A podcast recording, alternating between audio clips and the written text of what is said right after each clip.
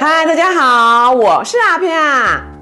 嘿，你对，就是你，单亲妈妈的你啊，你会不会遇到生活上很多的问题？比如是说，孩子会问你：“妈妈，我爸爸呢？妈妈，我有爸爸吗？妈妈，我为什么要跟爸爸住在一起呀？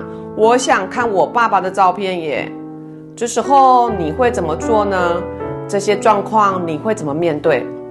孩子尤其在上小学以后啊，就会问妈妈说：“妈妈，我的爸爸呢？为什么没有爸爸？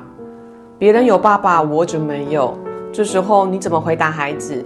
呃，随便敷衍他吗？比如说啊啊，爸爸工作很忙啊，爸爸去很远的地方工作，可能短时间不会回来。嗯，还不要问那么多啦。小孩子问那么多做什么？这有什么好问的？你爸爸当初怎么样，你都忘记了吗？他根本就不爱你，他根本就是一直骂你，你都忘了吗？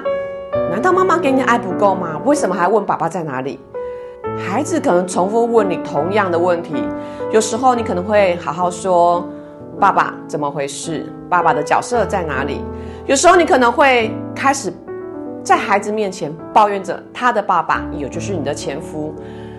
单亲妈妈的你呀，我知道你有很多委屈，你要工作，因为要工作要赚钱，你也要照顾孩子，但是你可能真的常常忘了照顾自己，所以当孩子突然问这些问题的时候，你会不知道该怎么办，措手不及。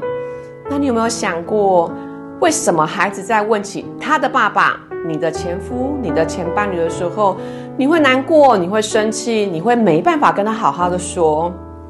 你有没有想过，在前面那段婚姻中，你从争吵到分居，到了离婚，你有没有好好面对过分离？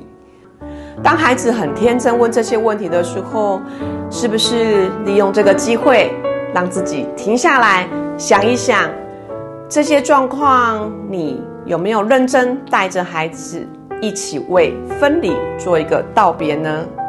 在婚姻中，你可能是匆匆忙忙的离婚，匆匆忙忙的逃离了这段关系。